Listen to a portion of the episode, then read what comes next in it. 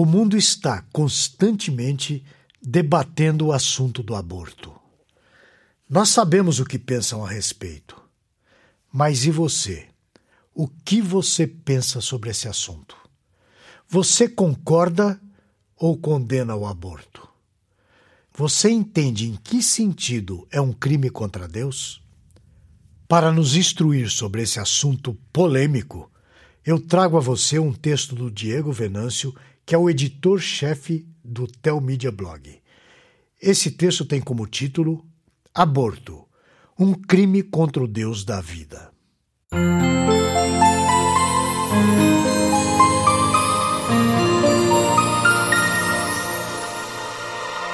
Eu confesso que esse título carrega uma certa impaciência para com aqueles que defendem o aborto sobre qualquer aspecto. Sobretudo, carrega certa impaciência contra os cristãos que fazem defesa do aborto. Eu quis deixar bem claro que quem pratica o aborto ou defende está, antes de tudo, cometendo um crime contra Deus. Para justificar o movimento a favor do aborto, os seus defensores questionam onde se daria o princípio da vida humana.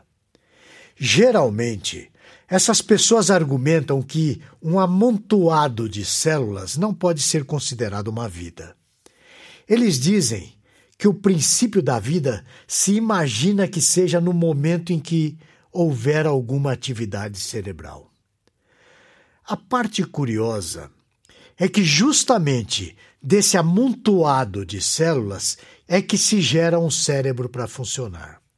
Aliás, diga-se de passagem, todos nós somos um certo amontoado de células. O próprio cérebro é um amontoado de células. À parte de toda essa discussão, a Bíblia, que é a palavra de Deus, não faz esse tipo de distinção. Ela entende que a vida inicia em sua concepção. A Bíblia entende que Deus é o autor da vida. Sendo Ele o autor da vida, criador de tudo, somente Ele tem o poder de dar e de retirar a vida. Jó afirma, no capítulo 1, versículo 21, o seguinte: Nu saí do ventre da minha mãe, e nu voltarei. O Senhor o deu e o Senhor o tomou. Bendito seja o nome do Senhor. Após perder tudo que tinha, isto é, filho, famílias, bens, Jó proferiu essas palavras, demonstrando seu conhecimento de Deus. Deus deu, Deus tomou, e ele é bendito por isso. Essa é a visão expressa pelo salmista no Salmo 139. Veja: Pois tu formaste o meu interior, tu me teceste no seio de minha mãe. Salmo 139, versículo 13. Deus nos fez e determinou o modo como nasceríamos, ou seja, de mulher, através da concepção que é proveniente de uma relação sexual. Isso quer dizer que podemos entender que o ato sexual tem grande potencial para gerar uma nova vida. Essa vida, contudo, não nos pertence. Nem pertence à mãe, nem aos pais e nem ao Estado, mas pertence primeiramente a Deus, o Criador da vida. O Salmo 24, no versículo 1, diz o seguinte: Ao Senhor pertence a terra e tudo o que nela se contém, o mundo e os que nele habitam.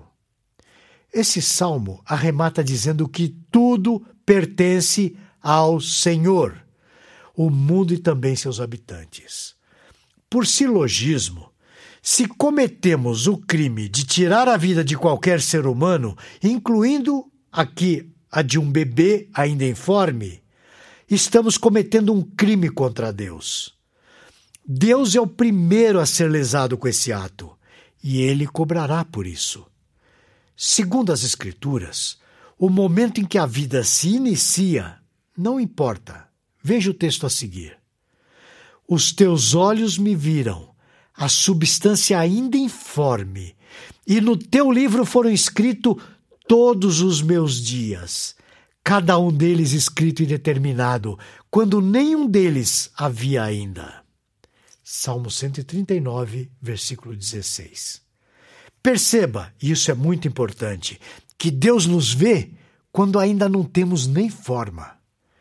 Aquele pequeno amontoado de células já tem todos os seus dias escritos por Deus e tudo já está previamente determinado por Ele. Não somos nós mesmos que fazemos os planos. Ainda que a gravidez seja indesejada ou até mesmo fruto de um estupro, não somos nós que fazemos os planos. A vida formada a partir desse ato não pode ser penalizada pelo pecado de outro. Salmo 139, 13 diz o seguinte: Pois tu formaste o meu interior, tu me teceste no seio de minha mãe. Quando a vida se inicia? O fato é que a vida se inicia onde Deus diz que inicia. Este salmo nos mostra que é na concepção que a vida se inicia. Não somos nós que mandamos nesse processo. Aliás, nós não temos autonomia, não governamos isso. Esse processo é trabalho de Deus. Por tudo isso, intentar contra a vida de um bebê ainda em formação é um crime contra a obra do Senhor nosso Deus.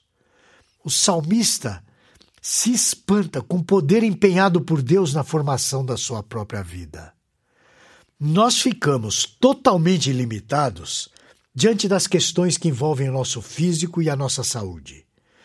O avanço da medicina nos surpreende a cada dia, é verdade. Mesmo assim, nós podemos facilmente observar que a vida e a morte não estão nas mãos dos médicos, por melhores que eles sejam. Agora nós estamos bem, mas de repente recebemos um diagnóstico e tudo muda. Sim, nós estamos nas mãos de Deus e o salmista entende perfeitamente isso. Ele diz o seguinte: Graças te dou, visto que por modo assombrosamente maravilhoso me formaste. As tuas mãos são admiráveis e a minha alma o sabe muito bem. Os meus ossos não te foram encobertos, quando no oculto fui formado e entretecido como nas profundezas da terra. Salmo 139, versículos 14 e 15. Sim, as obras do Senhor são maravilhosas, perfeitas. Habitamos nesse mundo caído, mas a graça de Deus nos surpreende, enchendo-nos de alegria pelo dom da vida. Dom porque nos é dado e dado por Deus. Entenda uma coisa: agir contra a graça de Deus é crime. E o que é o pecado, se não um crime contra a graça? Nós recebemos diversas, inúmeras dádivas. A vida é uma delas, mas vivemos de modo contrário ao sustentador da nossa vida. Adão e Eva deram as costas para as palavras de vida proferidas por Deus. Lamentavelmente, nós vemos isso se repetindo a todo instante.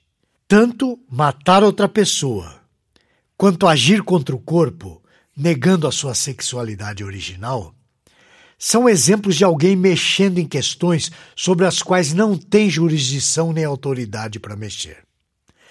Isso faz cair por terra o mantra: meu corpo, minhas regras. Os nossos corpos não nos pertencem.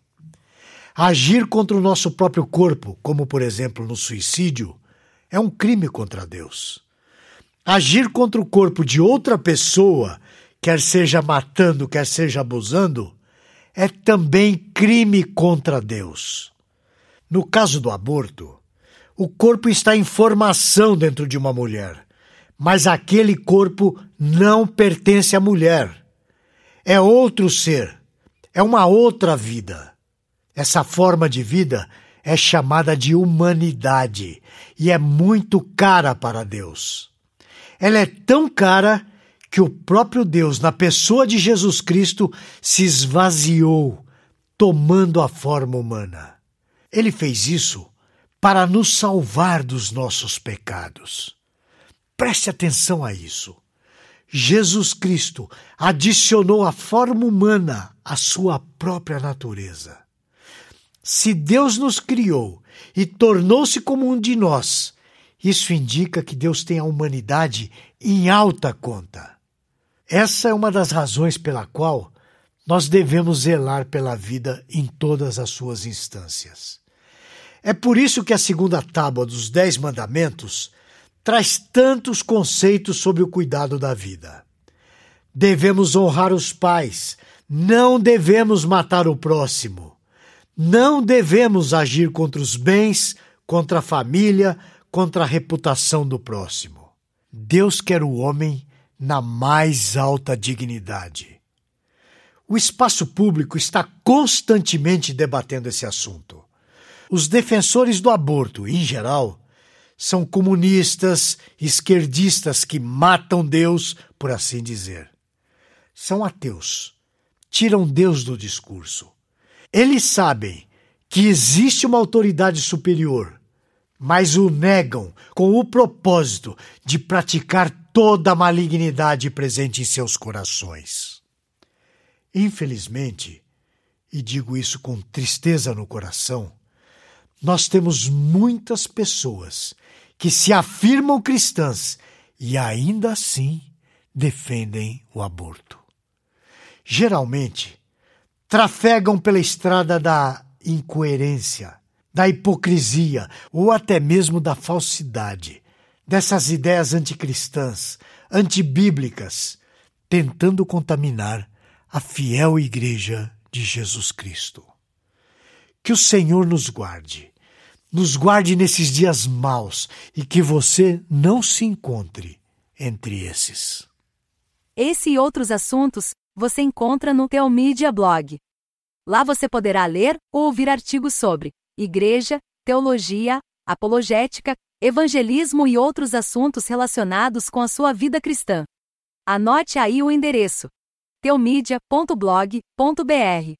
Conheça também o Teomídia Cast, presente nos principais aplicativos de podcast para o seu celular.